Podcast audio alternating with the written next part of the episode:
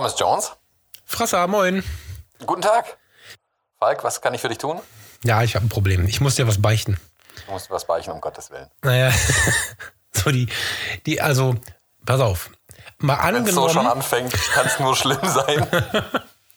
mal angenommen, wir müssten die Episode, die in einer Stunde online geht, auf die nächste Woche verschieben. Also Weihnachten an Silvester feiern. Und du müsstest die Episode von der nächsten Woche innerhalb der nächsten Stunde fertig machen, dass die Silvesterfolge am Heiligabend online ist. Ist das komisch für dich? Sollen wir auch gleich noch die Osterfolge vielleicht irgendwie mit in den Mix werfen? Nee, ohne Scheiß. Die, äh, die, die Realität hat uns eingeholt und ich würde dich tatsächlich aus Gründen darum bitten, dass wir die Episode ähm, vorziehen. Okay. So. Also lass uns, lass uns bitte heute die Silvesterfolge online stellen und dann, weiß ich auch nicht, müssen uns unsere Hörer verzeihen, bitte, Und, dass und die wir. Weihnachtsfolge dann nach Weihnachten. Ja, die sind ja eh alle mal so traurig, dass vorbei ist. Dann machen wir noch mal Weihnachten. Ach, wir lassen Weihnachten ein bisschen länger leben heute. Ja, Äh, genau. Der Baum steht ja eh bis Ostern. Das ist, weißt du? ja. Ja, ist das okay? ja dann, dann, dann lasse ich uns das jetzt mal alles bearbeiten und hochladen. Würdest du das machen? mache ich doch. Gerne. Ich, schick, ich schick dir auch Kekse. ja, weil Weihnachten ist, mache ich doch das Ja. gern für dich. Ja, und eine Dose Faxe. Genau. Na dann, ähm, schöne Weihnachten. Meinst du, das dauert so lange? Ja. ciao, ciao. Ciao.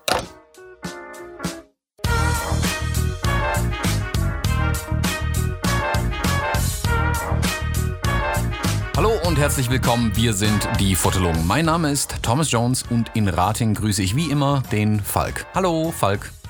Guten Tag, ich bin der Falkfrasser.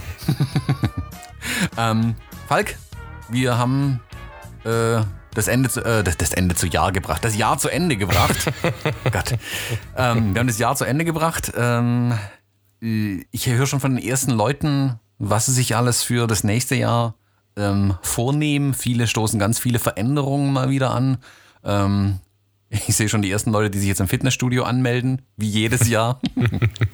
und sich dann irgendwann nach einem halben Jahr ja wieder abmelden. Äh, in in äh, geballter Konsequenz ähm, das dann nicht durchziehen. Ähm, wir haben auch schon ein bisschen geredet die letzten Tage, was wir so alles verändert haben und dann haben wir uns gedacht, hey, ähm, das sollten wir doch vielleicht doch lieber im Podcast äh, mal besprechen. Ähm, was wir für Veränderungen anstoßen und ähm, was wir so ändern wollen fürs nächste Jahr. Hast du denn schon deine Liste mit guten Vorsätzen angefertigt oder bist du Ja, noch am hab ja- Rückblick? Ja, äh, alles. ich ich habe ja, ich hab ja nie so richtig eine Liste. Ne? Das ist ja unser Running Gag, der sich auch da wieder. Ähm, Das, deswegen habe ich so Ja. explizit nach einer Liste gefragt. Also, ich, wenn ich jetzt hier ein Zettelchen hätte. Also ich muss, muss gestehen, dass ich ähm, seit einigen Jahren äh, diese Business Planner, ich weiß nicht, wie du die kennst, das ist ein Kalender, der nennt sich Weekview Business Planner. Das ist ein Papierkalender, Fetch, oder wie die heißen. Ja, nee, nee. Ist egal, du verstehst das nicht, da muss man mit dem Stift reinschreiben. Also ich habe was ohne Batterien. da äh, gibt es tatsächlich so, so Möglichkeiten, nach vorne, nach hinten zu blicken und sich Ziele aufzusehen und, und das fülle ich auch brav aus und so. Ähm, aber das ist nicht das, was mich leitet. Aber es ist tatsächlich so, dass diese, dass der Jahreswechsel seit vielen, vielen Jahren für mich eine ganz besondere Magie hat. Ich diese oft belächelten Vorsätze fürs nächste Jahr total schätze und ähm, eigentlich auch immer was umsetze. Mal sind es kleine Sachen, mehr Bücher lesen, mich mal wieder mit einer Schallplatte hinsetzen, das Booklet in die Hand nehmen und wirklich verstehen, was sie da singen und warum sie es singen und so. also solche Sachen im Kleinen oder halt auch ganz große Veränderungen wie in diesem Jahr, das erzähle ich dann später. Ähm, aber es ist für mich fast immer eine Zeit der Veränderung und ähm, seit einigen Jahren ist für mich Veränderung am Ende was Positives. So.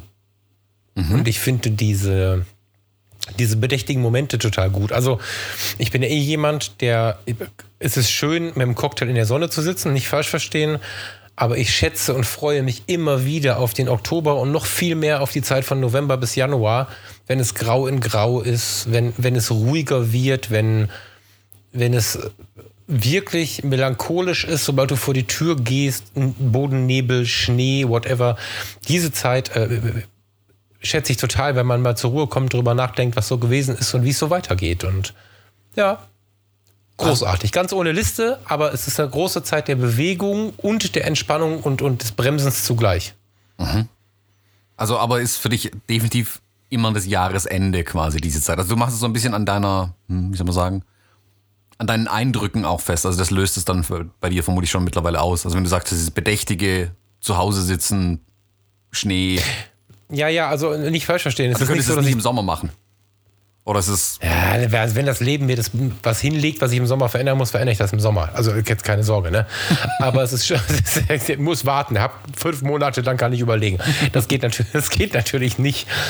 Ähm, und es sind auch nicht immer weltverändernde Sachen. Also ich kaufe mir jetzt nicht jeden Winter ein neues Auto und Wohnung und alles neu. Das, nein. Aber es ist jeweils eine Zeit, ähm, die mich dazu animiert, ob es was zu verändern gibt oder nicht, tatsächlich aktiv nochmal drüber nachzudenken. Das passt vielleicht besser. Also wo ich einfach nochmal Revue passieren lasse, für mich einen Jahresrückblick mache, nach vorne gucke und ähm, im Sinne auch der Verbesserung der Situation an mir arbeite, an dem. Weißt du, wie ich meine? Ich finde es gerade ganz neblig. Also, das ist für mich gar nicht so konkret irgendwie. Das, hab ich doch Das ist, weil so. du keine Listen hast.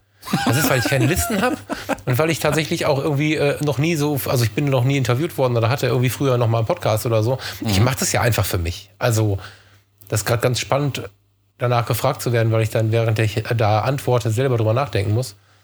Ähm, selbstverständlich reagiere ich auch im Jahr auf die Dinge, die zu verändern sind. Aber der Jahreswechsel hat dabei noch mal eine besondere Magie für mich. Und wenn ich was vor, über das Jahr vor mir hergeschoben habe, ich rauche seit vielen Jahren nicht mehr, aber wenn ich jetzt noch rauchen würde und hätte jetzt seit dem August jeden Tag erzählt, ich muss mal aufhören zu rauchen, dann würde es jetzt kritisch werden. Und ich würde jetzt sagen, okay, jetzt langsam wird's albern und jetzt musst du mal dran ziehen. So, und ähm, in dieser Ruhe, ich habe ganz oft bemerkt, wenn die Jahre so sehr bewegt waren, wenn richtig viel los war, in welchen Zusammenhängen auch immer, dass ich dann in dieser Zeit jetzt gedacht habe, ich muss auf die Bremse treten und habe zum Beispiel in dieser Zeit immer meine, meine ähm, 365-Tage-Projekte angefangen. Weil ich dann gemerkt habe, ich brauche jetzt was, was mich ankert und was mich bremst am Tag. Und wenn ich ähm, mir vornehme, am besten in einer kleinen Gruppe mit einem Freund oder vielen Freunden oder Online-Kontakten oder so, wenn ich mir vornehme, jeden Tag irgendein Foto zu machen, irgendein Foto, habe ich ja trotzdem so einen künstlerischen Anspruch in mir, dass es nicht der totale Bullshit ist. Und ähm, dann musst du, und wenn es fünf Minuten vor die Tür gehen ist und du suchst dir die Räder von deiner Mülltonne. Das- Es gibt immer irgendwas direkt vor der Tür. Beliebtes Motiv bei 365 Projekten. Ist das so? Ich glaube schon. Also bei Ich, mir war es so. ich, ich, hab, ich sehe gerade die verschneite Mülltonne vor der Tür. Ich habe es noch nie gesehen. We- Weiß ich nicht. Aber ich habe es noch nie fotografiert. Aber du findest halt immer was und dann bist du am Tag einfach mindestens eine Viertelstunde raus. Und wenn du Tage hast, wo du nicht durchterminiert bist, kommst du eher auf die Idee zu sagen, okay, jetzt, jetzt gehe ich mal einfach eine Stunde um den Block oder in den Wald oder so. Das sind so Dinge, die ich immer im Jahresende begonnen habe. Ich muss gestehen, noch kein 365-Tage-Projekt bis zum Ende durchgezogen zu haben. Dennoch habe ich jetzt einzelne genossen. Und das war so die Zeit, wo ich angefangen habe. Also ich habe dann nicht Stichtag 1. Januar, das geht jetzt gar nicht auf den Tag genau, das muss gar nicht sein. Aber ja. War, war das deine Frage? Äh, ich weiß gar nicht mehr, was ich für eine Frage gestellt hatte, wenn ich ehrlich bin, aber ja. Du hast mich gefragt, ob ich die Zeit nutze, um was zu verändern und ob ich immer mit allem bis zum Jahreswechsel warte. ja. Ah, okay, okay. Dann, dann dürftest du meine Frage beantwortet haben. Ähm, magst du vielleicht einen kleinen Einblick geben und mal zurückschauen, was, was du dir 2016 um diese Zeit vorgenommen hattest, was sich für de, also was du dann verändert hast und ob das in Konsequenz durchgezogen hast und was sich also jetzt Revue passieren lassen, quasi die Änderung von 16 auf 17? Ich muss da ein bisschen ausholen, ähm, damit derjenige, der mich noch nicht kennt, äh, auch versteht, was ich hier rede. Also ich bin beruflich, muss man mal kurz in meine spätere Jugend gehen, so kurz nach dem Führerschein. Ähm, 20 Jahre zurück.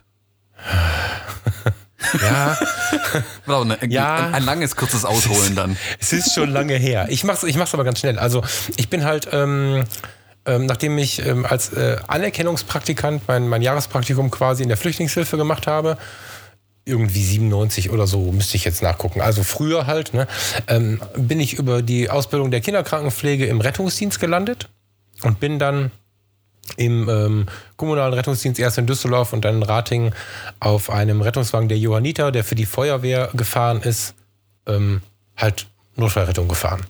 Heißt also, mit dem Rettungswagen, das ist das große Auto, fährst du raus, wenn davon auszugehen ist, dass jemand in Lebensgefahr ist, stärkste Schmerzen hat. Äh, so, also du fährst zu den Katastrophen raus. Mhm. Und da habe ich 2006 das erste Mal gesagt, okay, okay, okay, bis hierhin und nicht weiter. Ich kann sie nicht mehr sterben sehen. Das war so, so ein Leitsatz, mit dem ich dann tatsächlich da auch gekündigt habe. Ähm, haben mich alle für verrückt erklärt. Ich war ja noch nie so der Typ, der das macht, was man so macht. Ähm, und ich hatte halt einen, einen, einen, Job unbefristet bei einer Hilfsorganisation, die diesen Job für einen kommunalen Träger, das, das, das was kündigt man nicht. Man mhm. macht das nicht. Ich habe das gemacht, weil ich gesagt habe, ihr könnt ja alle damit gut auskommen, wie ihr wollt. Ich kann sie nicht mehr sterben sehen. Hab dann ähm, bei der Firma Johann und Wittmer angefangen. Das ist ein HiFi-Laden hier in Rating. Ähm, also was ganz anderes auch gemacht. Was ganz anderes. Völlig raus. Keine Toten mehr. Schnauze voll. Ähm, hab da so die Problemkunden betreut. Hab da Reklamationen betreut. Ähm, hab den Fernseher entgegengenommen, der zum 30. Mal kaputt war Gut, das war nur einmal. Aber äh, immer wenn es ein Problem gab, ähm, bin ich in so ein, wie soll man sagen, ins Gespräch gegangen, habe aber auch ganz normal Reparaturen angenommen, Kundendienst gemacht, Sachen verkauft. Einzelhandel mit ein bisschen Problematik on top. So. Ähm, habe das total gerne gemacht.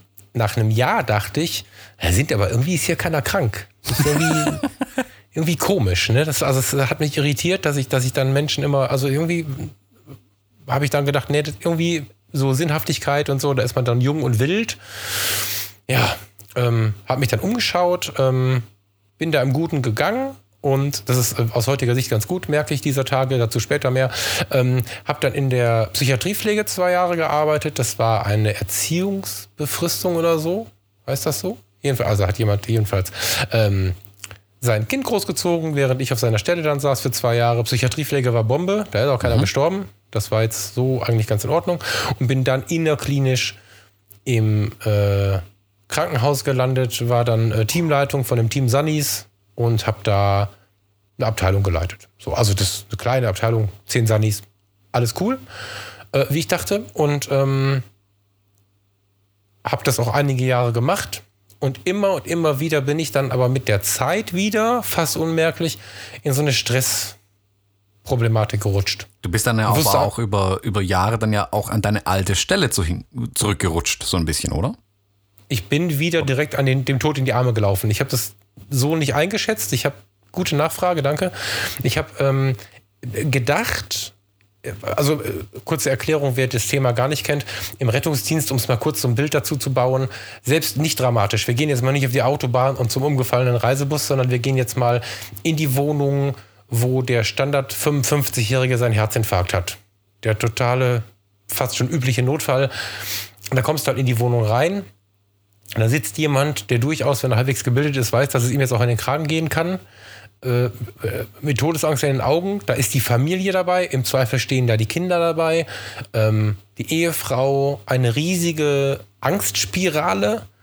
Ähm, dreht so ihre Runden, du musst aber trotzdem arbeiten und du siehst auf den ähm, Ablagen, du bist ja bei denen im Privatraum, du siehst da Bilder rumstehen aus Urlauben und weiß der Teufel gar nicht so wichtig, ob es dem jetzt gut geht oder ob der dir vielleicht wirklich sogar verstirbt. Du bist halt im intimsten von diesen Menschen und bekommst sehr ungefiltert mit, was der Mensch so fühlt, wenn er Angst um den anderen hat, wenn er Angst um sein eigenes Leben hat. Das, das sind, also, es ging nie unbedingt darum, dass ich sage, oh, eine schlimme Wunde. Das ist nicht mein Problem, sondern dieses, also ich hatte irgendwann keinen Schutzmantel mehr gegen dieses Leid daneben, gegen diese Angst, die die Menschen haben, gegen diesen Einschnitt, den das so macht. Und ähm, ich habe dann im Krankenhaus gedacht, naja, da kriegst du die Leute ja quasi angeliefert von den Kollegen. Da weiß ich ja, wie schlimm das war.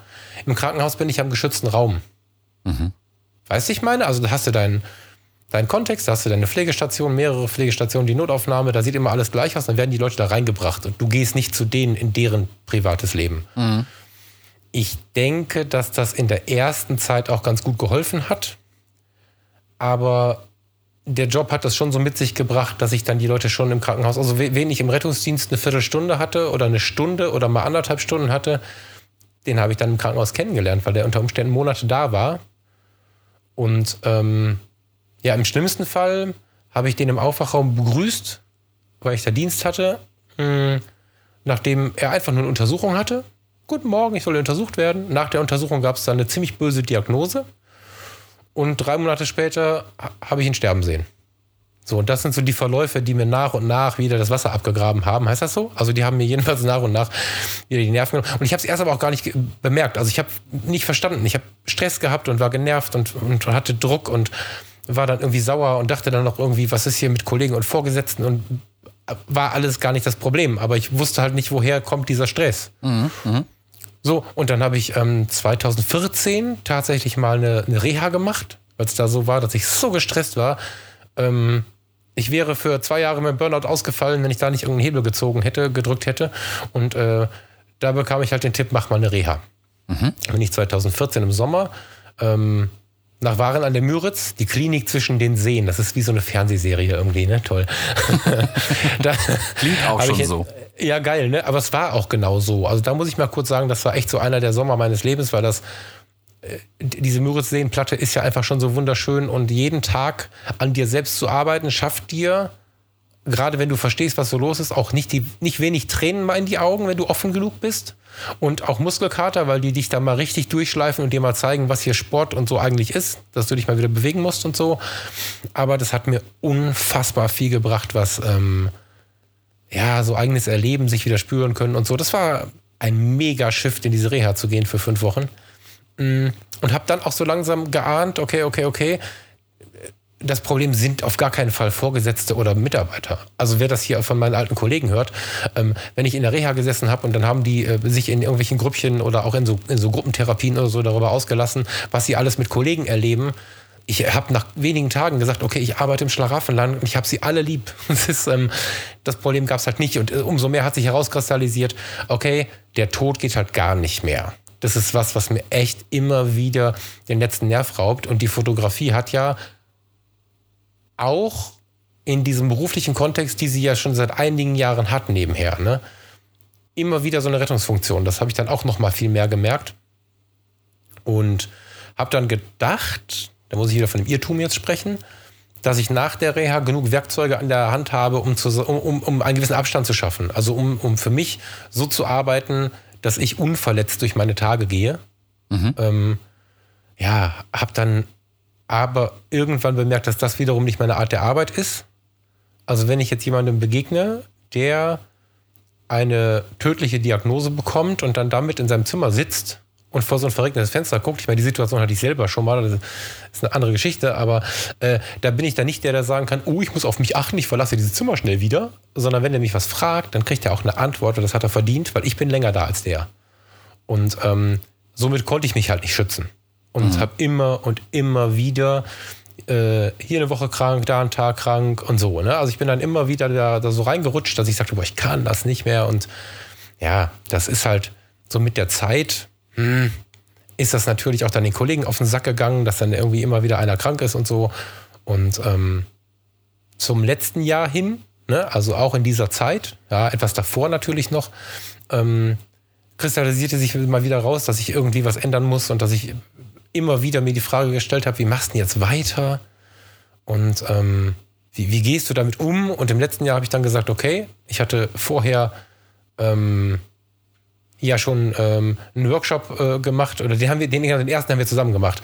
Ähm, das war der, wo wir uns, wo wir uns kennengelernt haben, mhm, mhm, wo ich für mich schon gesagt habe, ähm, ich muss jetzt was verändern, ich muss noch mehr Fotografie machen, die Hochzeiten und Reportagen nebenbei an den Wochenenden und nach Feierabend wenn ich Frühdienste habe, konnte man danach ja gut noch was machen.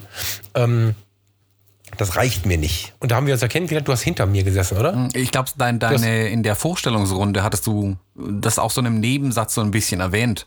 Ähm, genau. Also da genau. war so, das, genau. was du jetzt gerade so erzählt hast, war in so einem, ah, sag mal, zwei, drei Sätzen irgendwie ganz kurz zusammengefasst.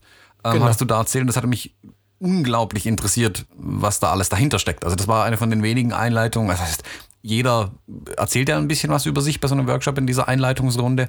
Aber bei dir habe ich da erkannt, wow, da ist ganz, ganz, ganz viel noch dahinter, hinter diesen drei Sätzen. Und ich war unglaublich gespannt zu erfahren, was da noch mehr ist. Also, das war sicherlich mit ein Grund, warum ich dich dann auch angequatscht hatte. Ja, das ist der richtige, das ist, das war jetzt gerade das, was ich brauchte, weil ich es ganz schlimm finde. Vielen Dank. Ich finde es voll schlimm, so, äh, da habe ich das gemacht und das gemacht. Ich finde so dieses von mir erzählen kann ich gerade. Das klingt jetzt wahrscheinlich komisch für jemanden, der einen Podcast betreibt, aber zu viel von mir erzählen finde ich ganz schlimm. Äh, also ich bin tatsächlich ja mit diesem ich habe das Geld in die Hand genommen für diesen Workshop, weil ich gesagt habe, ich, das war ein Business Bootcamp, ein Business äh, Workshop für Fotografen bei mhm. Michael Umuri Kirchner. Geiles Ding. Netter Typ. Ähm, das habe ich gebucht, weil ich sagte, ich, ich muss da jetzt raus. Also irgendwie muss ich stückchenweise jetzt da einen Ausstieg finden und möchte jetzt einfach ein paar Business Hacks haben ähm, und, und möchte einfach ähm, sukzessive die äh, äh Diakonie also der, den Job im Krankenhaus reduzieren und durch die Fotografie wieder auffüttern. Das war so der Gedanke, den ich da hatte und bin dann ähm, Ende 14 damit nochmal, also nach dem Workshop nochmal in die Gedanken gegangen. Und ähm, dann kam ja diese große Karibikreise, mit der ich ja jeden nerve, weil die mich so unglaublich beeindruckt hat. Und ähm, spätestens da war klar, ähm, ich reduziere meinen Job noch weiter runter und ich gebe die Teamleitung ab. Also ich habe außer die Mitarbeitervertretung alle Posten abgegeben, weil ich gesagt habe, ich möchte den Kopf frei haben für die Fotografie und für meine Veränderung weil ich einfach in, in, in, in Schritten da jetzt raus möchte.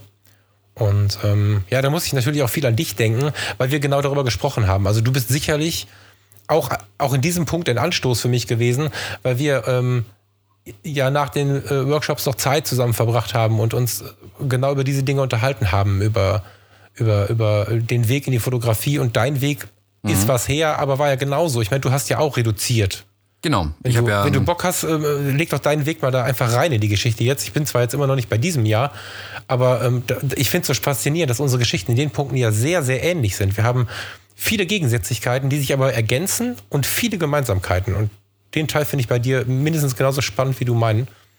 Mm, ja, bei mir war es äh, ähnlich und doch nicht ähnlich. Da, ich glaube, das ist bezeichnet es am besten. Also ich bin ja hm, ich komme ja irgendwo aus der klassischen, also ich bin irgendwo in der Industrie festgehangen, in einem großen mittelständischen Unternehmen und habe halt, ich habe zwar nicht mit, war nicht äh, tagtäglich mit dem, mit dem Tod unbedingt konfrontiert. Ähm, mhm. Ich habe aber einfach nur noch Sackgassen gesehen im Leben. Bei mir war es einfach so, dass ich ähm, beruflich irgendwann gesehen habe, okay, es geht nicht weiter. Also ich konnte mich sowohl innerhalb der Firma nicht mehr weiterentwickeln. Das ist dann für viele ja manchmal der Anstoß zu sagen, okay, ähm, dann den Job oder den Arbeitgeber einfach zu wechseln.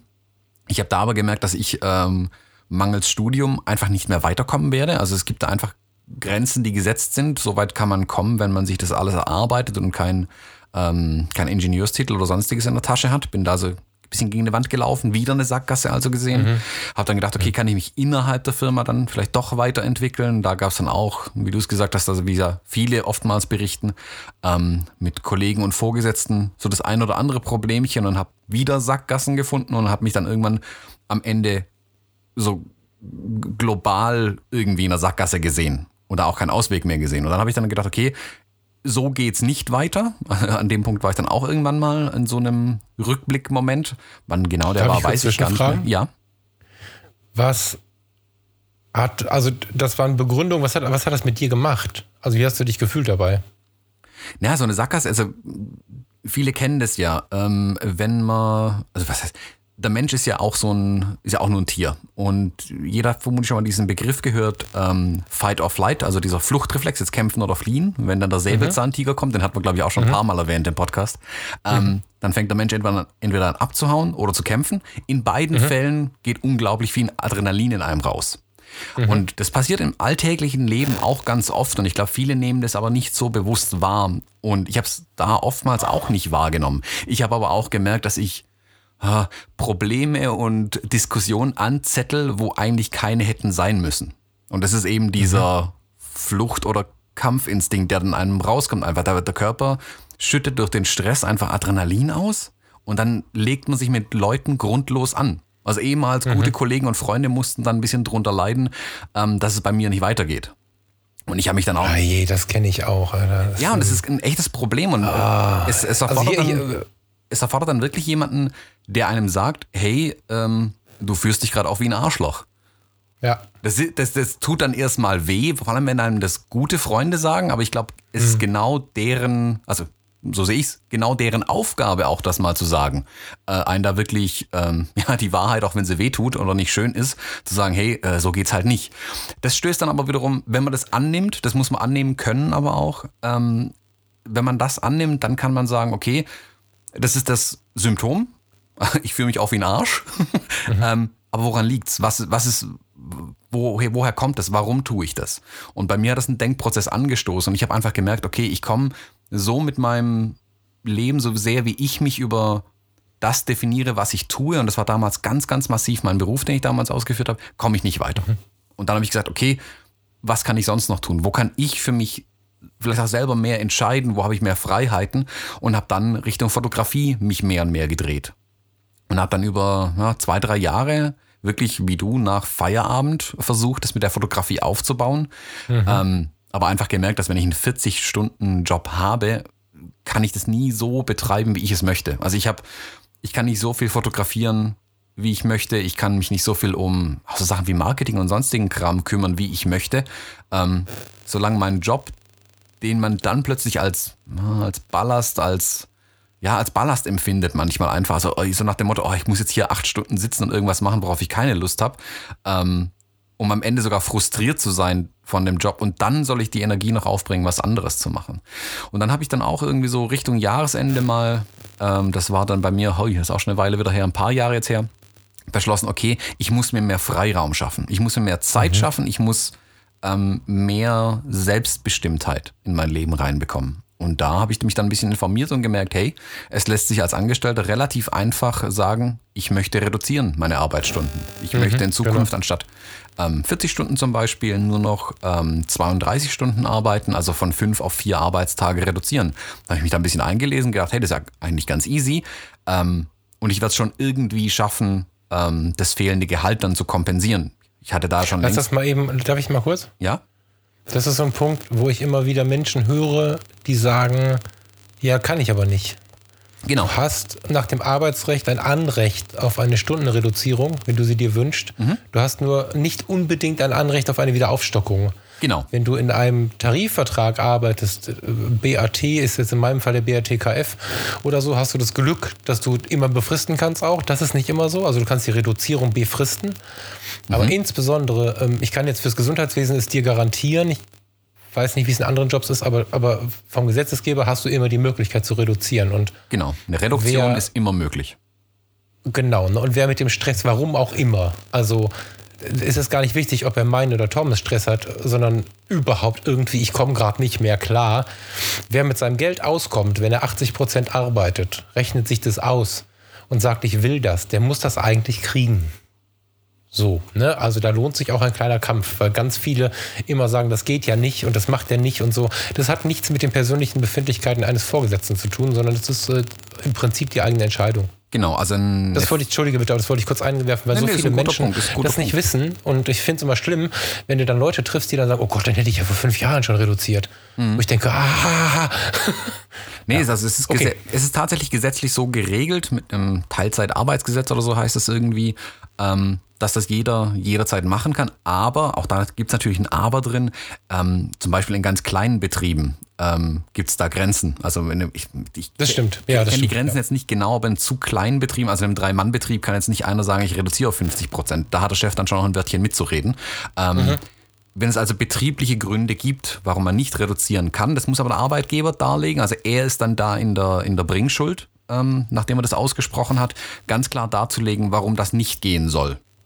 Genau. Und ich meine, klar, es gibt dann Firmen, in denen streitet man sich. Da muss man sich überlegen, ob das die richtige Firma ist. Ähm, ich denke aber, dass die meisten Firmen sagen, okay, wenn das mein Mitarbeiter dann in den verbleibenden vier Tagen produktiver macht, ist es vielleicht für uns beide sogar ein Zugewinn. Und die, die, Zahlen steigen da auch ganz ungemein. Ne? Ja, das, also, das erkennen beide Seiten, also sowohl der Arbeitnehmer, der gestresst ist, als auch der äh, Arbeitgeber, dass das ähm, nur eigentlich zu besseren Zielen führt. Man muss auch sagen, ich glaube auch, dass die Leute, die jetzt nachkommen, die jetzt in die die jetzt den Job-Einstieg machen, frisch, frisch aus einem Studium oder so, die haben auch nicht Lust, fünf Tage die Woche in so einem Büro zu sitzen. Also da gibt es ganz, ganz viele Leute, die das von vornherein schon gar nicht mehr möchten, diese starren ähm, Jobs. Und während man vor 10, 20 Jahren gesagt hat, es ist nicht mehr sicher, bis zur Rente in einem Beruf zu arbeiten, so muss ich jetzt, glaube ich, sagen, es ist nicht mehr sicher, die ganze Woche in einer Firma zu arbeiten. Das ist so. Die Leute wollen, glaube ich, mehr Flexibilität und die Arbeitgeber, Ja. die Guten, stellen sich da auch jetzt um ein Stück weit. Also ganz viele bieten ihre Stellen auch ganz bewusst als Teilzeitstellen von vornherein an.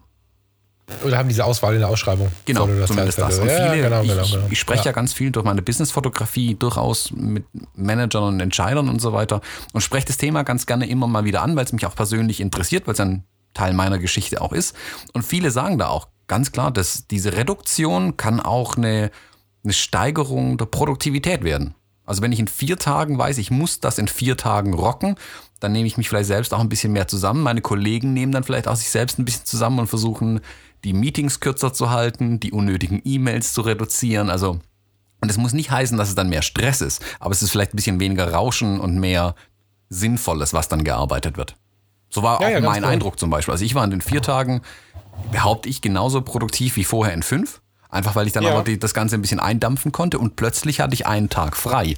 Und ich hätte, ich hatte völlig unterschätzt, was ein, in Anführungszeichen, freier Tag ähm, mit einem macht. Das hätte ich nicht Ja. gedacht. Also wie viel Unglaublich. Veränderung des Anstößen. Ich glaube, das hatten wir schon einige Male erwähnt in dem Podcast. Also das macht sehr, sehr viel mit einem. Und für mich war dann da der Weg eigentlich klar, okay, ich habe gesehen, hier kann ich selbst was bewegen. Hier bin ich dann, hier sehe ich die Ergebnisse. Alles, was ich tue, da sehe ich ein Ergebnis. Und wenn ich nichts tue, sehe ich auch ein Ergebnis. Ähm, und habe den Weg dann äh, für einige Jahre beschritten, aber mit einem sehr konkreten, ja, nicht ja, sehr konkreten Ziel, was ich selbst vielleicht noch gar nicht erkannt hatte, auf was ich da hinarbeite, nämlich die Vollselbstständigkeit in meinem Fall dann. Und da geht jetzt deine Geschichte ein Stück weit weiter, wenn wir jetzt aber Ende 2016 sind. Du hast mich jetzt in so viele Gedanken geworfen mit. ja, ja, ich, also vielleicht noch kurz dazu, also was ich, was ich ganz laut äh, unterschreiben kann und, und tatsächlich auch ähm, für, für den, der mithört, sogar als Entschuldigung ausformulieren wollen würde. Dieses, also wenn du nicht weißt, was deine Last ist, oder konkreter, um mal nicht drum herum zu reden, als ich nicht wusste, was los ist, ähm, war es tatsächlich so, dass hier und da ähm, Kollegen darunter gelitten haben, die es nicht, die nicht darunter hätten leiden müssen. Also das ist eine Sache, diesen, wie hast du das gerade benannt? Ähm, Kampf, diesen Kampf zu führen, ohne zu wissen, wer der wirkliche Gegner ist. Da gibt's dann halt immer schon mal denjenigen, der eigentlich gar nicht dein Gegner sein möchte, aber sich durch andere konträre Gedanken oder so dann in diese Rolle quasi. Ja, der schiebt sich da nicht rein, sondern ich schieb den da rein und plötzlich. manchmal also ist ja das das ist schlimm, das ist echt ätzend. Der Stress ist ja oftmals nicht greifbar. Also das, wovor der Mensch dann, sag ich mal, Angst hat oder wovor er versucht zu flüchten oder zu kämpfen, ist ja oftmals nichts, wovor ich flüchten oder gegen das ich kämpfen kann. Und dadurch Ja, ja. sucht man sich halt Ja, irgendein Ventil. Und manchmal sind es Genau. einfach die Kollegen, die im gleichen Meeting sitzen. Und Ja, ja, ja. Du siehst, du siehst halt ein anderes Problem. Ich meine, das ist, also kriegt ja in der Regel dann kein Kollege ab, den man von morgens bis abends lieb hat, sondern da sind da schon andere Probleme dann vorhanden. Aber immer, wenn du auf der Suche nach einem Problem bist und findest irgendeins, behandelst du es vielleicht aus dem falschen Grund.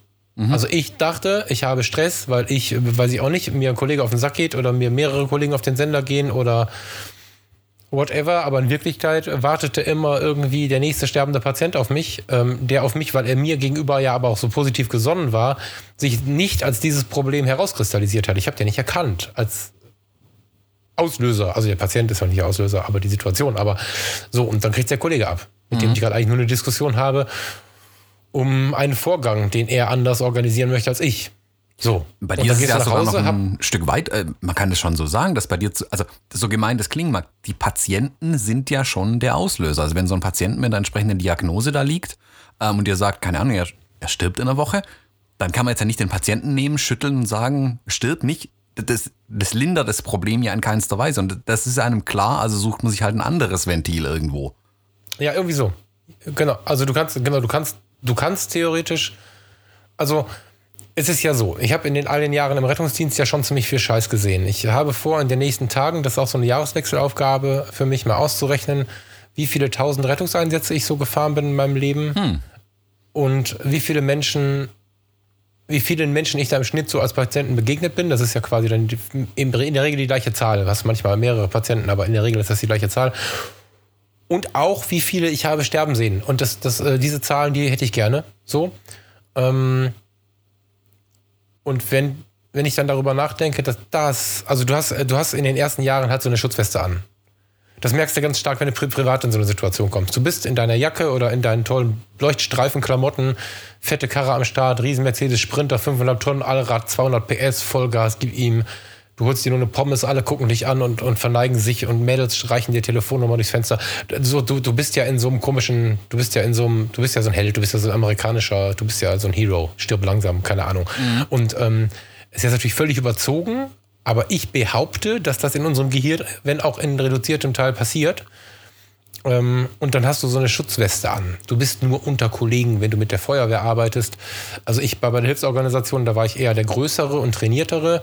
Wenn die Kollegen von der Feuerwehr mit ins Spiel kamen, war ich der kleine Wicht. Dann kamen die durchtrainierten großen Männer und haben mich äh, in die Bahn reingehoben. Diese Situation gab es tatsächlich. Da kam ich nicht in die, in die S-Bahn rein, die verunglückt war. Ähm, so, aber du, dann, dann bist du unter Menschen, die alle sagen, wir können das, äh, wir hängen zusammen und wir stehen. Das ist auch eine geile Gemeinschaft. Das ist aber gefährlich, wenn die Leute ein bisschen zu Testosteron cool sind, dass du dann die Träne nicht rauskriegst, wenn es dann scheiße war. Wenn es mhm. richtig schlimm wird mit mehreren Kindern und so Scherze, dann hast du, dann hast du sie alle zusammen weinen. Aber es wird halt schwierig, wenn dir das, das Normale wehtut. So. Und ähm, äh, äh, äh, du hast halt, worauf ich hinaus wollte, in der Zeit hast du einfach eine Schutzjacke an. Mhm. Und wahrscheinlich ist im Krankenhaus, kann man wahrscheinlich diesen Kasak und diese weiße Hose, das ist irgendwie alles, sind das alles irgendwie Schutz. Äh, ist eine Rüstung. Eine Rüstung, die die Seele umschließt. Und irgendwann ähm, ist mir die halt abhanden gekommen und oder ist löchrig geworden, so. Mhm. Und ähm, ich habe dann gearbeitet und gemacht und getan. Und in der Reha habe ich ja auch daran gearbeitet. Ähm, und muss einfach sagen, wenn diese Rüstung irgendwann platt ist und dir in der Reha zum Beispiel keiner eine neue bauen kann, ja, du kannst ja nicht äh, hingehen und die Patienten irgendwie verantwortlich machen. Also mhm. die sind dann der Auslöser, aber du hast schon recht. Ich kann nicht hingehen und an den Patienten was verändern. Diese Patienten hat's Schicksal so ausgewählt irgendwie und, und da mache ich ja nichts dran. Also wenn ich dann in, in, den Irrtum gerate zu sagen, und das passiert nicht selten, da bin ich mir jetzt sehr sicher, ich muss jetzt noch mehr Menschen helfen, um es wieder gut zu machen, dann habe ich ein richtiges Problem. Mhm. Also wenn ich glaube, ich könnte das Problem anpacken, indem ich dann einfach noch mehr Menschen helfe, dann bist du wahrscheinlich völlig am Ende. Das ist der ganz falsche Schluss, glaube ich, ja.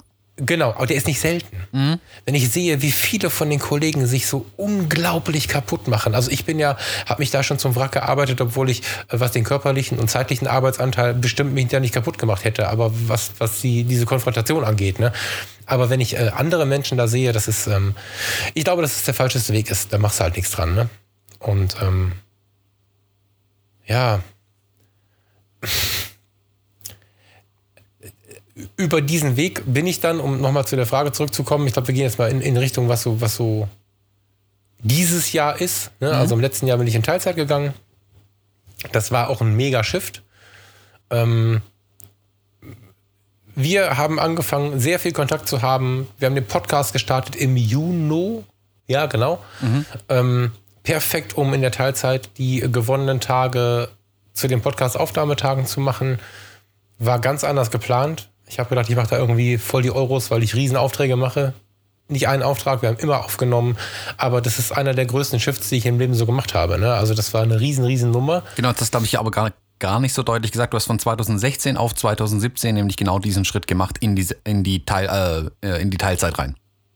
Ja, genau. Ich dachte, ich hätte es erwähnt. Ähm, nee, nee, ich habe, genau. habe ich, hab, Der Vollständigkeit. Okay. Also ich habe, ich habe reduziert und habe alle Teamleitungen und alles abgegeben und ähm, ähm, habe mich dann auf meine Fotografie konzentriert, habe dann den Freitag frei gehabt immer, habe dann ab eigentlich vorher schon in der Vorplanung, aber spätestens ab Juni die Freitage mit kleinen Ausnahmemodellen, aber äh, meistens halt mit dem Thomas Podcast aufgenommen.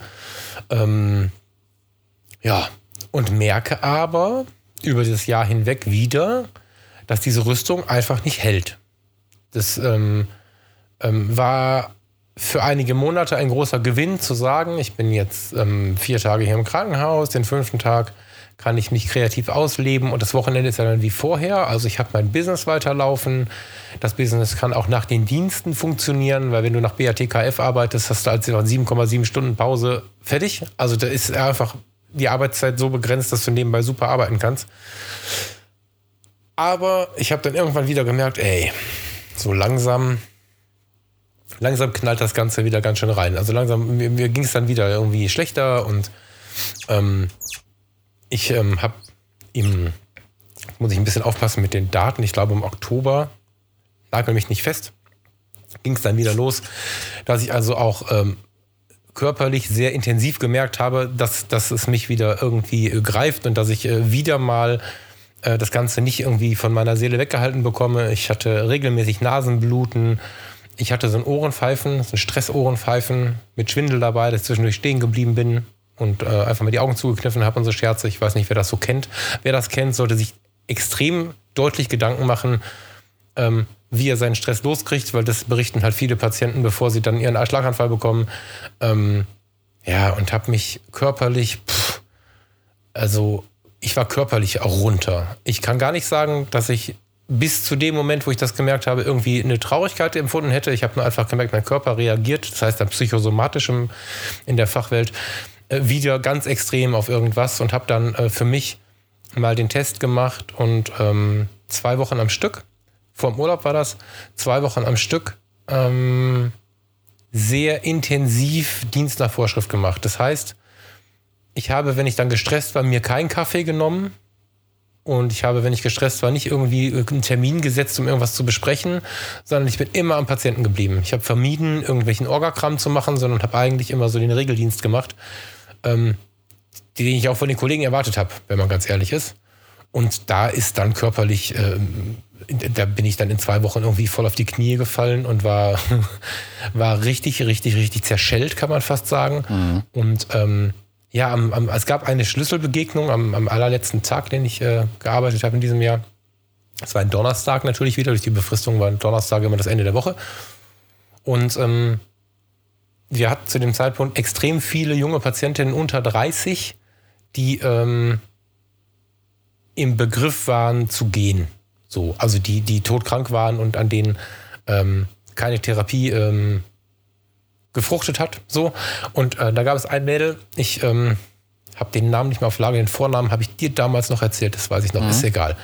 Ähm, die ist inzwischen mit ziemlicher Sicherheit, nein, mit absoluter Sicherheit verstorben. Äh, die erzählte mir, dass sie ähm, am Abend Besuch bekommt von ihrem Freund und dass sie von weiter weg, dass sie von weiter weg kommen, dass sie sich da sehr darauf freut, weil sie hat ihren Freund kennengelernt, eine Mitte 20 war die, hat ihren Freund kennengelernt, als sie bei einer Freundin äh, Dirty Dancing geguckt haben, irgendwie mit so einer Gruppe von jungen Leuten. Und äh, heute Abend kommt ja Dirty Dancing, sagte sie, und dann können wir zusammen nochmal Dirty Dancing gucken, bevor ich ja dann wahrscheinlich nächste Woche sterben muss.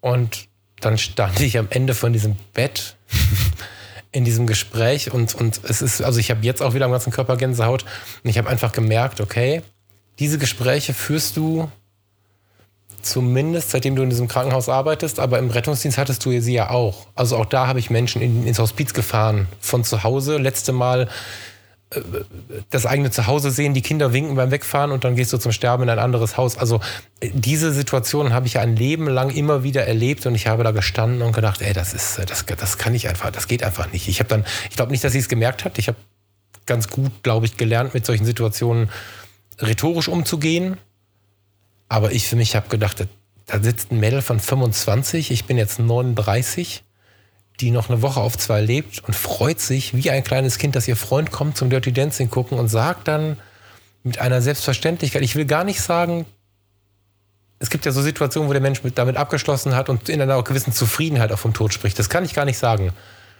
Das war schon traurig. Aber und sagt dann halt, bevor ich ja dann wahrscheinlich sterben muss. Und das habe ich dann aber auf dem Weg nach Hause wieder verdrängt irgendwie. Das war dann auch wieder irgendwie okay. So. Mhm. Und irgendwann am Abend hieß es dann, äh, wie war denn dein Tag so? Und dann habe ich hier gesessen und habe gar nicht drüber nachgedacht. Ich habe gar nicht an meinen Tag gedacht aktiv, aber mir lief das Wasser halt runter. Ich habe äh, beinahe eine Stunde lief mir, also ich habe einfach gemerkt, dass das geht halt so nicht. Ich mhm. bin emotional tatsächlich an dem Tag völlig in die Knie gegangen und ähm, habe halt gemerkt, dass das, was ich all die Jahre äh, getan habe, ähm, einfach nicht mehr funktioniert. Dass ich mich da ähm, nicht rausziehen kann und einfach sagen kann, okay, cool, äh, die, Patient, die Menschen sterben und ich bin dafür da, bla, da hat, da hat man über Jahre ja auch einfach seine Sätze und Ideen für, warum man das macht. Und ich habe gemerkt, das, das zerstört mich. Also körperlich ja schon. Ne? Ständig Nasenbluten ist in der Regel ein Bluthochdruckproblem dann. Und ähm, habe dann so ein bisschen trotzig ein paar Tage später gesagt, ich gehe da nie wieder hin. Und ähm, ja, das fühlte sich an wie eine Entscheidung und mhm. nicht wie eine Aussage. Und mit diesem Moment hatte ich kein Nasenbluten mehr. Mit diesem Moment, also seitdem hatte ich kein Mal mehr Nasenbluten und seitdem hatte ich Keiner mehr Ohrenpfeifen, nichts. Und ähm, ja, dann kam ja dieser Urlaub. Ich hatte das ja vorhin in den Urlaub gelegt. Ähm, in diesem Urlaub habe ich, wir waren auf Texel, da ist im, im, im Oktober ist es eine ganz, ganz, ganz, ganz ruhige Insel. Natürlich auch schon sehr grau, wenig Blätter und wir waren in einem Ferienpark ganz im Norden, nahe des Leuchtturms, wo du so über eine Dünenlandschaft guckst. Also wir haben vom Wohnzimmer aus quasi über so eine ganz weite Dünenlandschaft geschaut. Und ich saß da auf diesem, auf diesem Sofa und ähm, habe irgendwie meinen Kaffee vor mir gehabt und diese ganzen kleinen Dinge waren so groß plötzlich. Also ich saß auf dem Sofa, hatte einen Kaffee und so ein weiches, matschiges Hollandbrötchen. Und ja, das ist ja, weißt du, das ist ja äh, normalerweise so, denke ich immer so, und ich liebe alles in Holland, aber diese Brötchen gehen halt gar nicht. Ne? Ja, ich ja, habe gerade so Flashbacks zu diesem kubanischen Brot, das ist auch nicht so geil. und, ich, und ich saß da und hatte einen inneren Frieden und ein Glück mit diesem Kaffee und diesem Brötchen und saß da auf dem Sofa und schaute in diese Welt raus, hatte immer mal wieder so eine Träne im Auge und fühlte mich glücklich, das so ausgesprochen zu haben. Ich fühlte mich so sicher. Das klingt so theatralisch, ich kann das nicht anders beschreiben, aber es ist so ein bisschen. Hast du, ich habe dich schon mal gefragt, ich habe es vergessen, hast du Castaway geguckt? Ja. Verschollen mit Tom Hanks, mhm. heißt der im Deutschen. Extrem Verschollen. guter Film. Extrem guter Film. Äh, mit Tom Hanks stürzt ab mit einer FedEx-Maschine mit ganz vielen Paketen und einem Fußball. Volleyball. Volleyball. Und Volleyball, Entschuldigung, Wilson. Ähm, und, und ist halt, ich weiß gar nicht wie lange, weißt du wie lange? Der ist halt ewig lange auf einer einsamen ich glaub, Insel. drei Jahre oder so war der da. Ah, irgendwie so, genau. Ne? Ist auf einer einsamen Insel mit seinem Freund Wilson, der ein bemalter Volleyball ist. Und ähm, wird irgendwann gefunden und ist dann irgendwann wieder zu Hause. Und ich müsste ihn doch mal gucken. Ich weiß gar nicht, wo ich die Szene genau her habe, aber irgendwann nachher sitzt der, in meiner Erinnerung sitzt er auf dem Hotelbett, ob das so ist, müsste ich nochmal nachschauen, aber der ist jedenfalls in Sicherheit. So und ähm, guckt so auf die Stadt raus und ist so ganz still. Und dann wird sowas beschrieben, ähm, so, so, eine, so eine ganz ausgebrannte, ich bin endlich sicher Nummer irgendwie. Und so habe ich da auf diesem Sofa gesessen, habe mich unglaublich befreit gefühlt und ich habe mich gefühlt, als wenn ich äh, all die Jahre, die ich im Rettungsdienst gearbeitet habe, vom ersten Tag an, von, von 1999 mit Beginn der Sanit Rettungssanitäterausbildung im Institut oben, ähm, als wenn ich seitdem auf der Flucht vor dem Tod gewesen wäre. Das klingt jetzt ganz wild, ich weiß. Ich kann es aber nicht bodenständiger ausdrücken irgendwie.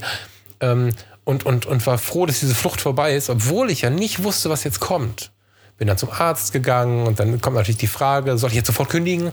Und dann sagt natürlich jeder, bist du völlig verrückt, du bist gerade, also ein Manager wird dann in dem Fall mit dem Stempel Burnout für, für ein Jahr in den Wald geschickt. Da kannst du jetzt nicht sagen, du kündigst jetzt. Mhm. So, und dann ähm, bin ich halt, habe ich halt äh, mich mit mir selber beschäftigt, habe erstmal auch einfach wochenlang ähm, versucht, einfach mal klarzukommen. Also ich ähm, war dann halt sehr, sehr, sehr, sehr ausgebrannt so Alltag und so alles cool. Ich habe noch nie zum Glück den Vollkniefall gehabt, dass ich irgendwelche äh, langen Albträume oder so gehabt hätte.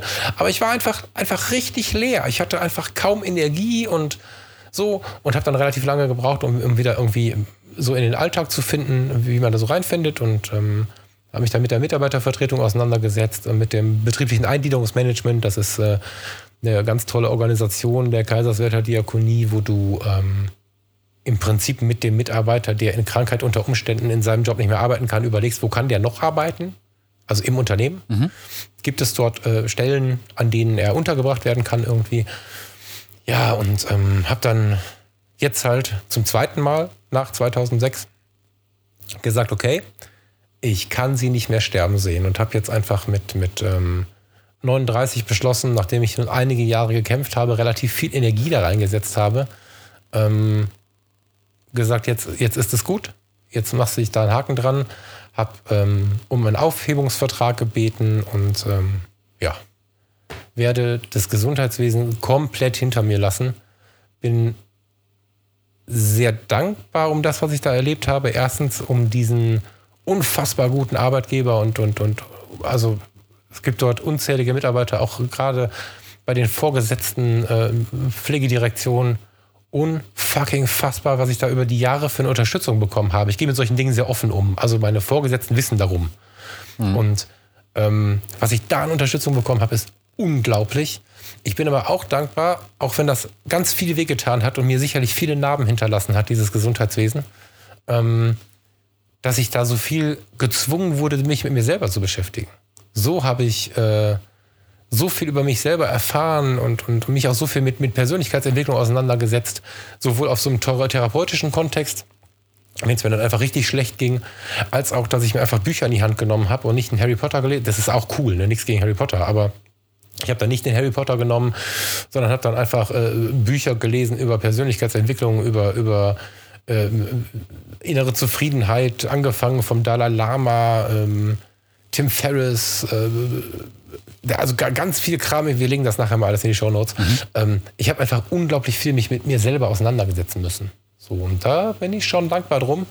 Und ohne dieses Ding wäre ich, also wenn ich mich da nicht so reingehangen hätte und nicht, nicht so hart dann auch immer mal wieder hingefallen wäre, wäre ich wahrscheinlich bei diesem Arbeitgeber in die Rente gegangen. Also der Arbeitgeber ist das Problem, wäre ich äh, bei den Patienten geblieben und hätte mich weiter irgendwie des Leides ergeben. Aber ich cutte das Ding, wie gesagt, der Aufhebungsvertrag ähm, ist in der, in der Mache und ich äh, sage sehr dankbar dem Gesundheitswesen auf Wiedersehen.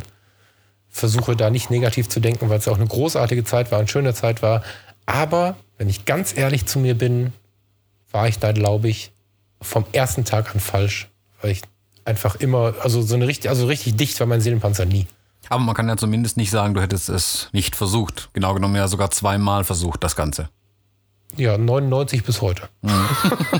Na, es gab ja schon mal einen kurzen Break, wo du schon mal gesagt hattest, also das ja, erwähnt, Jahr, 2006 genau. war schon mal dieser genau. Punkt erreicht für dich, wo genau. du gesagt hast, genau. okay, ich muss hier raus. Hast dann eine Weile gemacht und ähm, es hört sich immer so ein bisschen an wie wie, also hättest du die Rüstung wieder aufgebaut jedes Mal, wieder ein Stück weit. Und das hätte immer so ein bisschen das geholfen. Das war mein Versuch. Genau, also ja, das, war mein, das war mein Versuch. Dann war ja. die Rüstung wieder okay, dann konnten wir da wieder reingehen und über Umwege bist du aber wieder doch an der gleichen Stelle gelandet und selbst genau. über die Abgabe, ich sag mal von in Anführungszeichen Verantwortung und Abgabe von äh, bestimmten Aufgaben, ja. konnten wir es zwar rauszögern, über ein bisschen Teilzeit konnten wir es auch noch mal ein bisschen rauszögern, aber das grundsätzliche Problem blieb ja das gleiche. Ja, absolut. Und also, ähm, einer meiner Therapeuten sagt ganz gerne, sie sind ein hilfloser Helfer. Und das ist ein ähm, sehr weit verbreitetes Problem, dass ähm, gerade in helfenden Berufen Leute unterwegs sind, die genau da eigentlich nicht hingehören. Mhm. Also, ähm, wenn man da, also wenn ich mich jetzt hier schon ausziehe, kann ich mich auch weiter ausziehen. Ähm, es ist halt so, wenn du in deinem Leben ähm, an irgendwelchen Punkten eine gewisse Hilflosigkeit Situationen gegenüber empfunden hast, also ich habe zum Beispiel, bevor ich 2001 meinen Vater beerdigen musste, ähm, schon 13 Beerdigungen auf dem Buckel gehabt, die ich mhm. begleitet, also wo ich einfach dabei war. So. Und ich kenne Leute, die treffe ich heute mit 38, die auf der ersten Beerdigung waren. Hm.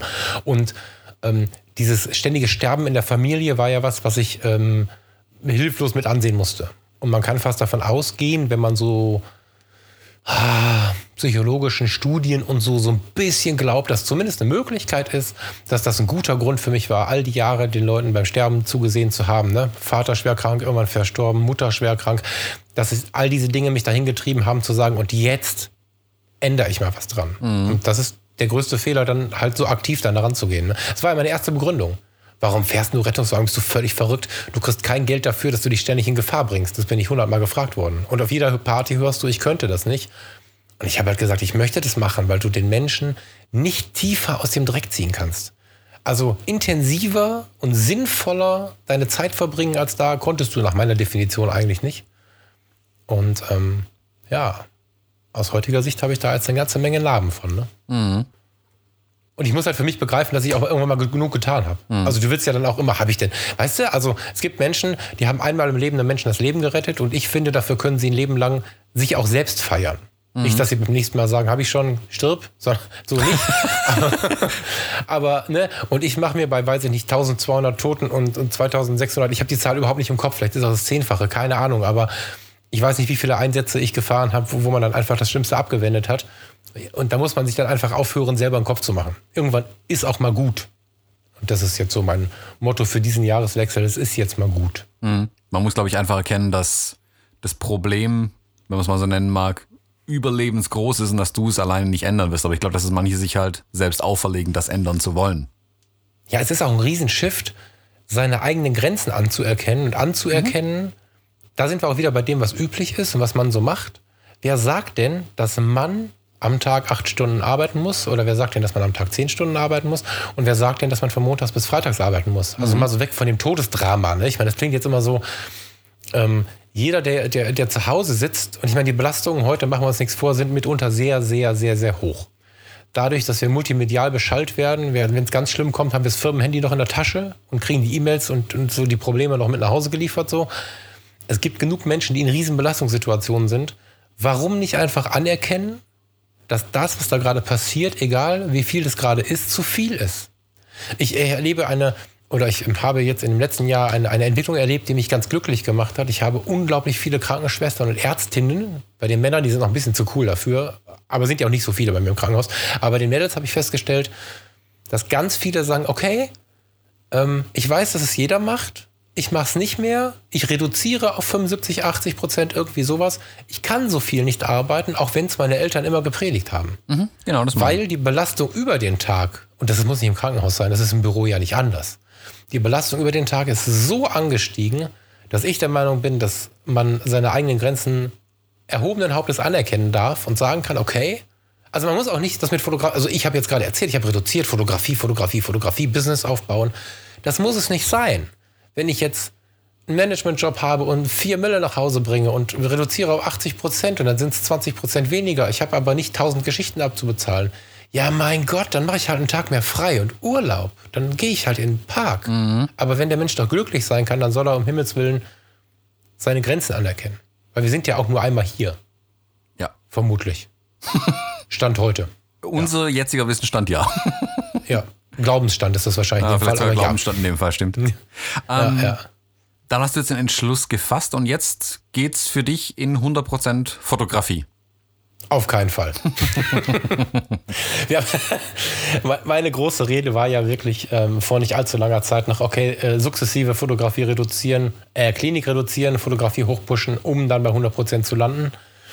Das letzte Jahr und auch du, mein Freund, haben mir eine ganze Menge gezeigt. Mhm. Und ähm, Stand heute, Stand Jahreswechsel 2016, äh, 2017, 2018 sind wir ja, ähm, werde ich erstmal vermutlich, ich muss aufpassen, sag niemals nie, vermutlich niemals nur Fotografie fahren wollen. Mhm, sondern ich bin ich, habe ich auch mal Freund, gesagt. Ja, deswegen habe ich auch gesagt, sag niemals nie, weil ich und ich meine damit gar nicht, ähm, ich meine damit, dass ich ein Freund von verschiedenen Standbeinen geworden bin. Also selbst wenn ich davon ausgehen würde, keinen Hauptjob zu haben oder keinen Nebenjob zu haben, äh, würde ich davon ausgehen, dass ich in der Selbstständigkeit verschiedene Standbeine haben möchte. So, also verschiedene kreative Möglichkeiten, Geld zu verdienen. Ähm, und ich habe in dem Jahr jetzt gemerkt, dass ähm, ich jetzt die Energie, ah, die Energie weiß ich gar nicht.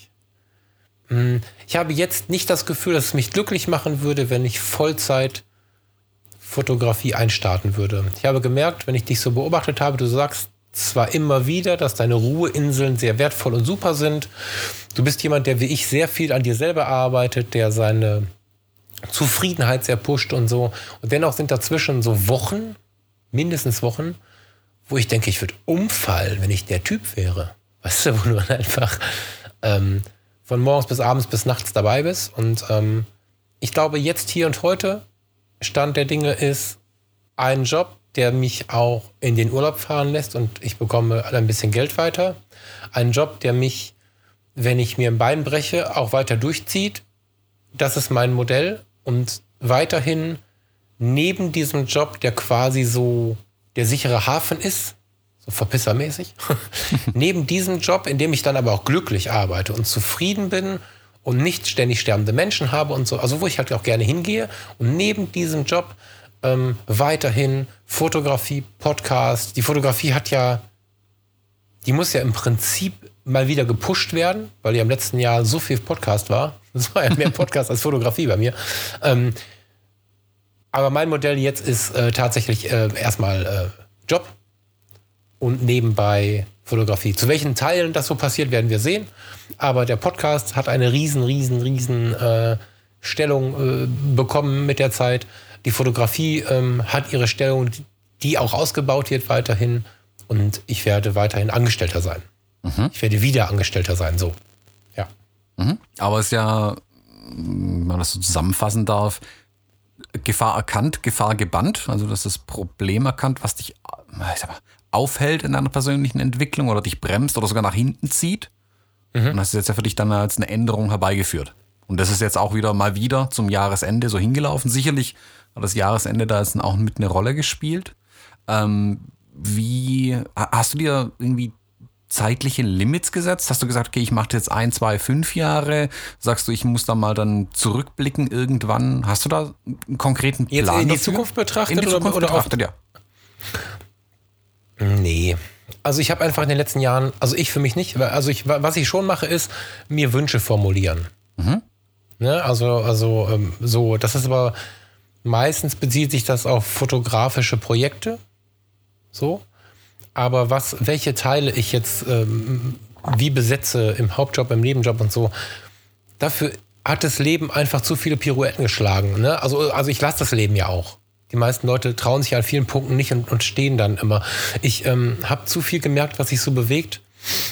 Und ich genieße es total, das so gar nicht sagen zu können. Also einen festen Job über ein paar Jahre jetzt zu haben, ist aus der jetzigen Position schon eine schöne Idee. Und ähm, die darf auch so passieren. Da, da bin, ich, bin ich ein Riesenfan von, aber ich möchte jetzt nicht festmachen. Ich äh, prüfe jetzt in zwei Jahren nochmal, wie es so gelaufen ist. Ich werde mich ja sowieso ständig in Prüfung befinden. Also ich werde ja sowieso nach mir schauen. Ich werde ein, eine große Energie da reinsetzen, eine eigene Zufriedenheit ähm, ähm, zu bringen, also eine eigene Zufriedenheit auch im Hauptjob zu leben.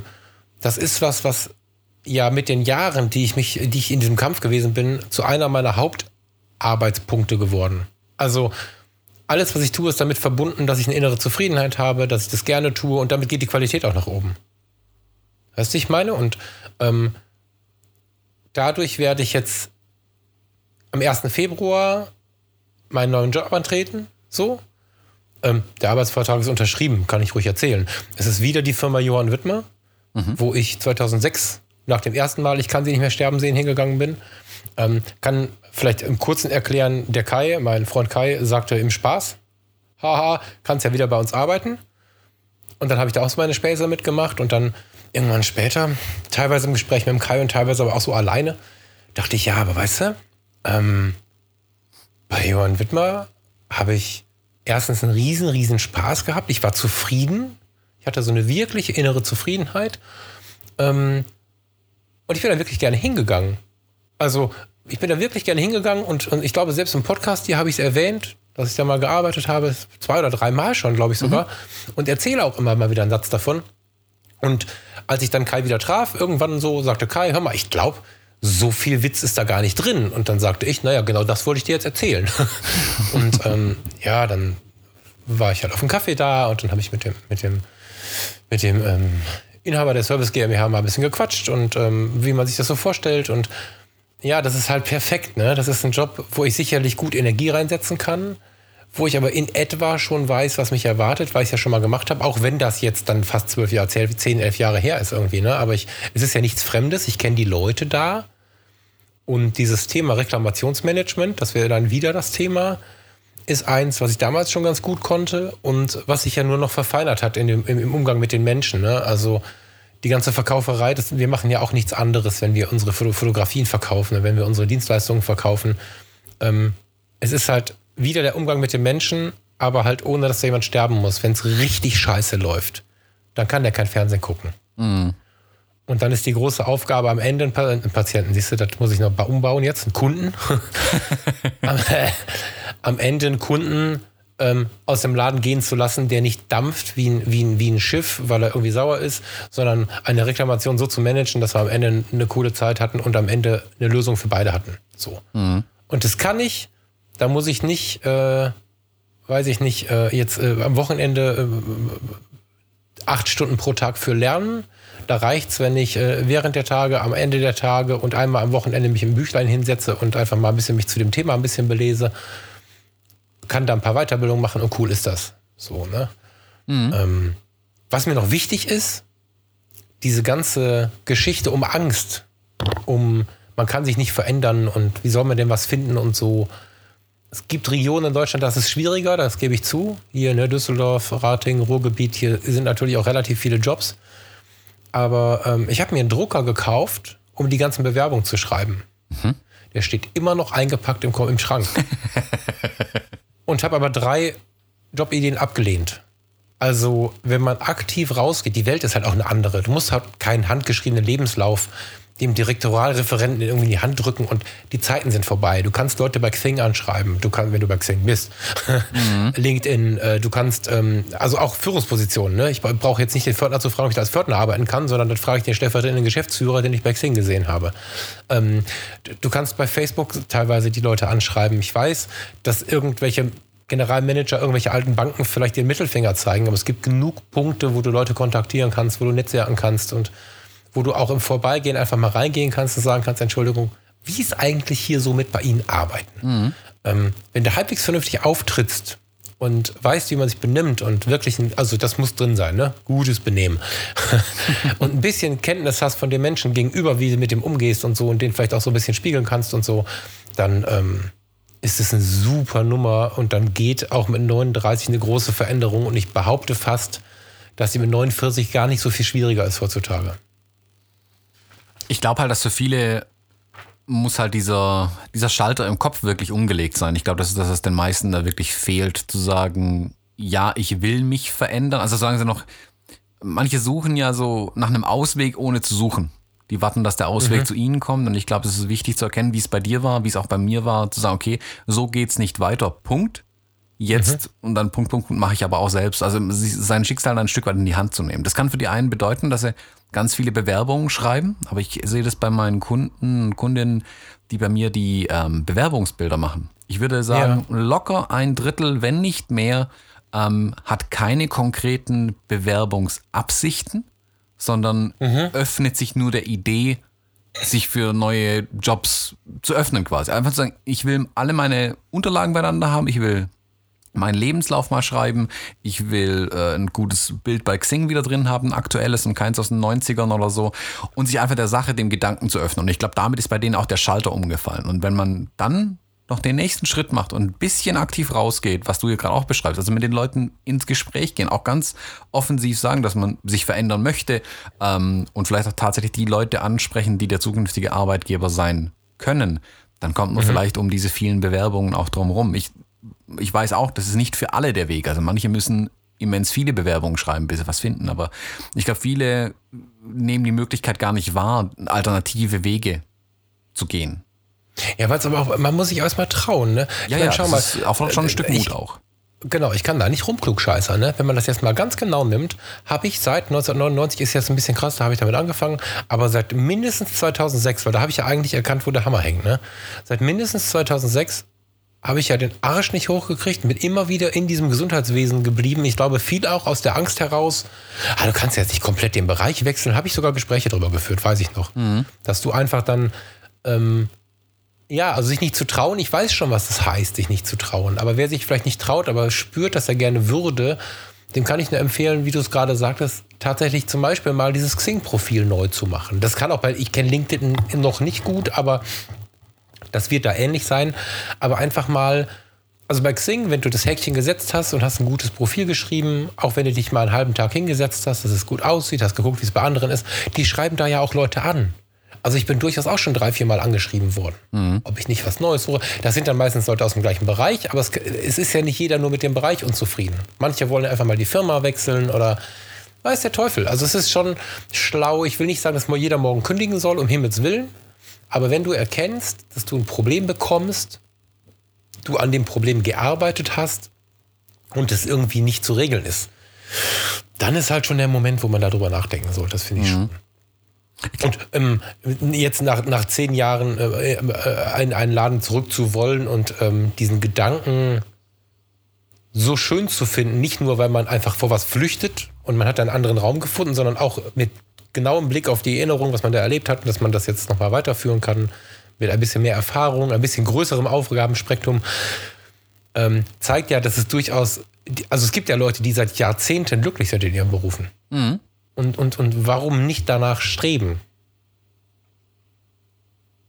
Ja, also es, es ist ja auch nicht ein, eine pauschale Aussage, dass jeder den Job wechseln muss. Ich glaube, Nee, nee, dass viele es aber auch vielleicht gar nicht erkennen, wie unglücklich sie manchmal auch sind. Und ich glaube, also ich habe, ich führe ja ganz viele Gespräche mit den Leuten, die bei mir diese Bewerbungsbilder machen. Das sind ja oft Leute, die Veränderungen aktiv, sag mal, herbeiführen wollen. Wie gesagt, Mhm. mehr und mehr sind auch welche, die es nicht über ein aktives Bewerben machen wollen, sondern eben über ein den ersten Schritt einfach nur gehen wollen. Und ich habe festgestellt, Mhm. für viele ist dieser erste Schritt, wie du es gesagt hast, das Xing-Profil mal zu aktualisieren, die Vita irgendwie ähm, da komplett einzutragen oder auch, was noch viel, viel weniger sichtbar auch ist. Also wenn man dann Angst hat, oh je, wenn mein Arbeitgeber sieht, dass ich mein Xing-Profil aktualisiere, dann weiß der auch, was los ist. Ach. Gibt's, gibt's, glaub mir, habe ich schon gesehen. Ähm, Ja, aber es macht ja zwischen jeder. Ja, das, genau. Das ist ja das Schöne dabei. Ne? Also vor fünf Jahren gebe ich dir noch recht, aber wir sind ja in so einer schnell veränderlichen Zeit. Ähm, ich kenne wirklich vom Fahrer bis zum Geschäftsführer fast niemanden mehr, der nicht irgend so ein Xing, LinkedIn oder so, irgend so ein Profil hat, wo wirklich drinsteht, was er alles macht. Ähm, der andere, der dann mit mir be- be- befreundet ist, der kriegt ja keine Nachricht, dass ich jetzt gefragt worden bin. Die Nachrichten kriegt ja keiner mit. Ne? Also ich, ähm, und als, als ehemaliger Mitarbeitervertreter kann ich auch sagen, kein Mensch kann gekündigt werden für sowas. Das ist äh, nicht möglich. Ja, da muss ich ein bisschen widersprechen. Also in der Branche gibt es schon gewisse Codes, sage ich mal, die man verwendet auf so einem Xing-Profil, damit man wieder aktiv auf das Radar ähm, dieser Headhunter gerät, also dieser Personal. Ja, voll äh, geil, so- aber da kann ich keine vorausschmeißen. Das nicht, aber man kriegt das schon zu spüren, glaub mir.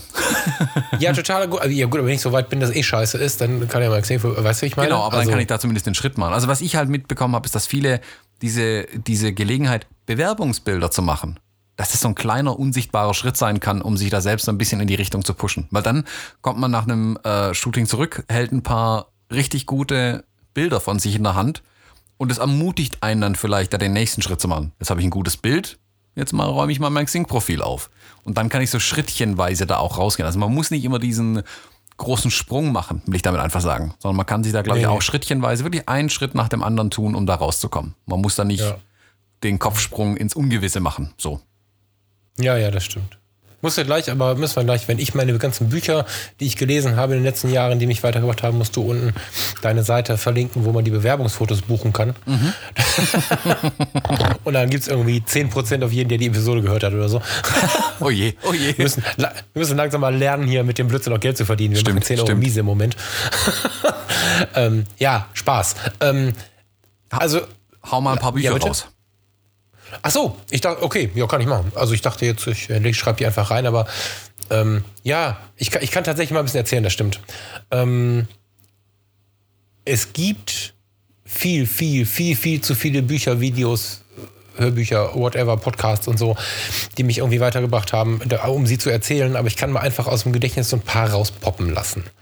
Ähm, zuallererst, das ist vor allen Dingen was für die Mädels und für so Weicheier wie mich. ähm, wenn es dir, wenn's dir echt scheiße geht, ne? Also wenn es dir wirklich scheiße geht.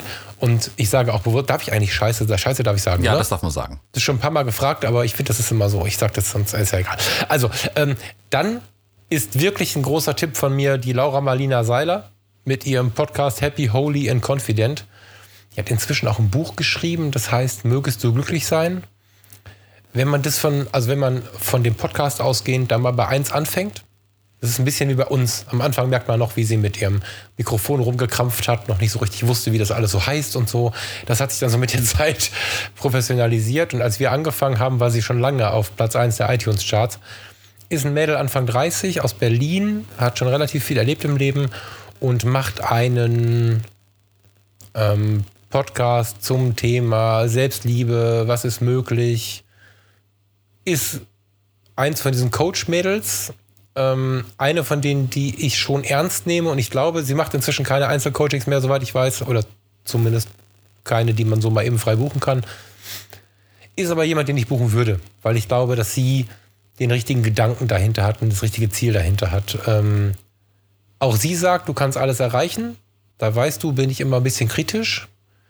Ich finde nicht, dass jeder alles erreichen kann. Ich finde, dass jeder das Richtige für ihn erreichen kann. Ne, also das ist bei den ganzen Coaches, die draußen gerade so rumlaufen. Also die Laura hat ein paar tausend Mädels und Jungs dazu gebracht, diese Coach-Ausbildung zu machen, da bin ich mir sicher. Ähm, aber die kommen da alle halt nicht ran. Also ich weiß nicht, wie viele ich von denen wieder deabonniert habe und wo ich mir nicht mal mehr die Instagram-Posts angucken kann. Bei der Laura ist halt so, der nehme ich das ab. Aber auch die sagt manchmal, jeder kann alles. Ich sage, jeder kann das, was für ihn am besten ist. Ne? Also wenn ich jetzt total schüchtern bin, dann sagt sie, da kriegen wir schon irgendwie hin, irgendwann ein bisschen, ein bisschen Speaker. Nee, ein bisschen nicht. Konzentriere dich auf das, was du kannst. So. Mhm. Ähm, wenn wir das mal ausklammern, dieses kleine Aber von mir, dann ist die unglaublich gut gerade so, wenn man von eins anfängt, so ein bisschen Motivation wieder rauszuholen. Gerade wenn du eigentlich eine Veränderung willst, dich aber nicht traust. Wenn du in diesem kleinen Loch steckst, zu sagen, ich will aber meine Firma, mein Partner, mein, meine Freunde, meine Familie, ganz Riesenproblem. Ja, also es gibt ja einfach, also wie oft die Familie im Weg steht bei Änderungswünschen, Hardcore. Da ist sie echt Luxus. Also Laura Marlina Seiler, der Podcast heißt Happy, Holy and Confident. Wir verlinken das nachher alles. Das aktuelle Buch heißt Mögest du glücklich sein. Da fasst sie so ein bisschen das, was sie im Podcast jetzt, seitdem sie angefangen hat, erzählt hat, in einem Buch zusammen. Ich habe es noch nicht gelesen, muss ich dazu sagen, aber wenn es aus dem Podcast kommt, super. Über Laura habe ich zwei Typen kennengelernt, kennengelernt. Zwei Typen, von zwei Typen erfahren, die ich vorher nicht kannte. Da gibt es äh, Interview-Episoden äh, von, die kann man sich gerne mal raussuchen. Wenn man das googelt, findet man das. In ihrer Übersicht ist es nicht ganz so einfach zu finden, aber äh, Google kriegt es hin. Ähm, der erste, den ich da gehört habe, war Tobias Beck. Der ist inzwischen ziemlich in aller Munde. Glaube ich, oder Thomas, kann man das so sagen? Ja, ja Den, also ich, ich habe schon von mehreren Seiten von ihm gehört. So. Also, also ich kannte Tobias, ihn ja schon, aber ich höre also, hör seinen Namen immer öfter, sagen wir mal so. Äh, genau. Der Tobi ist halt auch ein Speaker, der, der viel auf den Bühnen rumtanzt. Ist ähm, vor, ein, vor zwei Jahren, glaube ich, bei Gedankentanken. Das ist ja so das deutsche. Wie heißt das noch im Englischen, Thomas? Hilf mir schnell. Ähm, äh, du meinst, ähm, wie heißt Du meinst die TED Talks? Yeah! Gedankentanken wird oft beschrieben als die deutschen TED Talks. So. Ähm, da ist Tobias Beck aufgetreten, der lange, lange Jahre zuvor schon in Firmen gecoacht hat. Ähm, und hat da quasi sich den, den Privatmenschen geöffnet so. Und äh, Tobias Beck hat eine super geile Episode mit Laura Seiler. Ich muss da gucken, vielleicht verlinken wir sogar die Episode, ähm, wo Laura Tobias interviewt da sind so ganz viele kleine Peaks drin, wo man einfach, wenn man sich für die Themen interessiert, nochmal so ein bisschen mehr angezündet wird, was so möglich ist da draußen und was man so machen kann im Leben und vor allen Dingen aber auch, wie man mit den Dingen umgehen kann.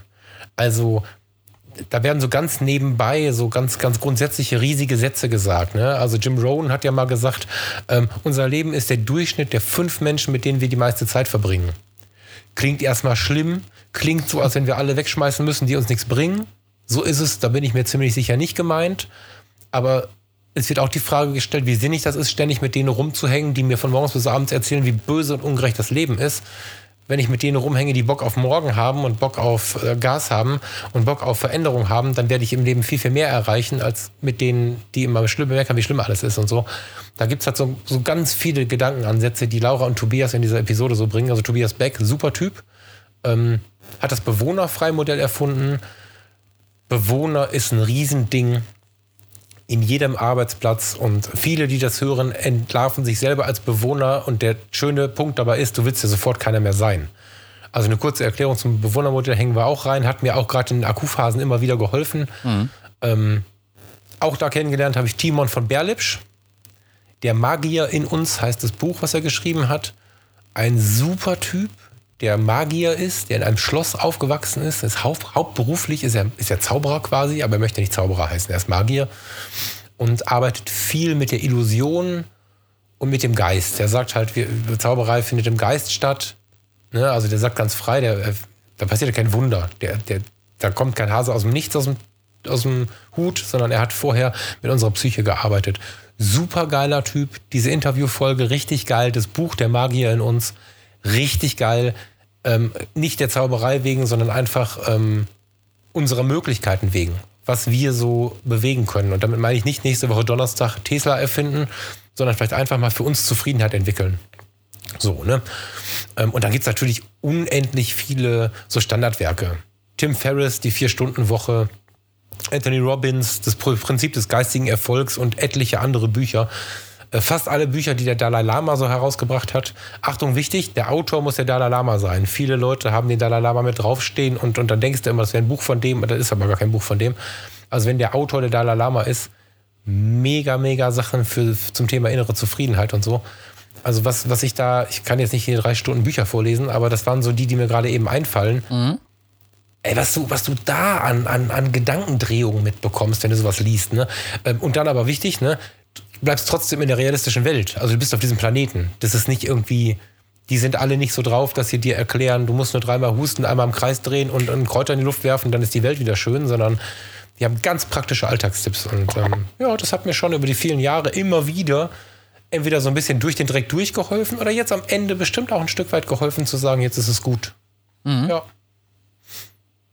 Ja, schön. Das ja. Da hat doch jetzt jeder, glaube ich, ein paar Bücher, um sich. Also wer, wer, wer von den Podcasts, von unserem Podcast und den anderen genannten Podcasts noch nicht genug angezündet ist, findet sicherlich vielleicht auch mal in so einer ruhigen Minute mit so einem Buch. Ich finde, das ist ja auch immer so ein so ein Buchlesen regt ja auch zum Nachdenken an, hoffentlich. Und aber man Ja, nimmt voll. sich auch ganz Ja, voll. aktiv viel Zeit für ein Buch und dadurch kommen dann auch wieder Gedanken. Oder man, man lässt den Gedanken zumindest Raum, um überhaupt zu entstehen. Ähm, Mhm. Und vielleicht findet ja der eine oder andere darin wirklich was, ähm, was ihn dann ein bisschen antreibt oder weiterschiebt oder halt eine Hürde nehmen lässt. Eine scheinbare Hürde, manchmal ja sogar ähm, nehmen lässt. Ja, das ist doch ganz, glaube ich, ganz gut so als Abschluss daran. Alter, jetzt habe ich die ganze Episode über mich gesprochen. Ja, ich habe auch kürzlich erst über meinen Urlaub erzählt, also ein bisschen ausgleichende Gerechtigkeit muss ja hier schon sein. Vielleicht hast du recht, ja.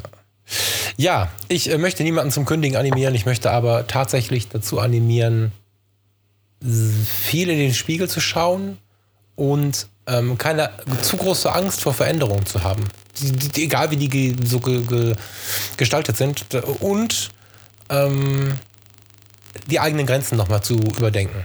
Es muss nicht jeder immer jeden Tag Zeit haben und es muss nicht immer jeder arbeiten wie ein Irrer und so. Also eigene Grenzen, das ist äh, in den letzten fünf, sechs Jahren immer schon mein Thema gewesen.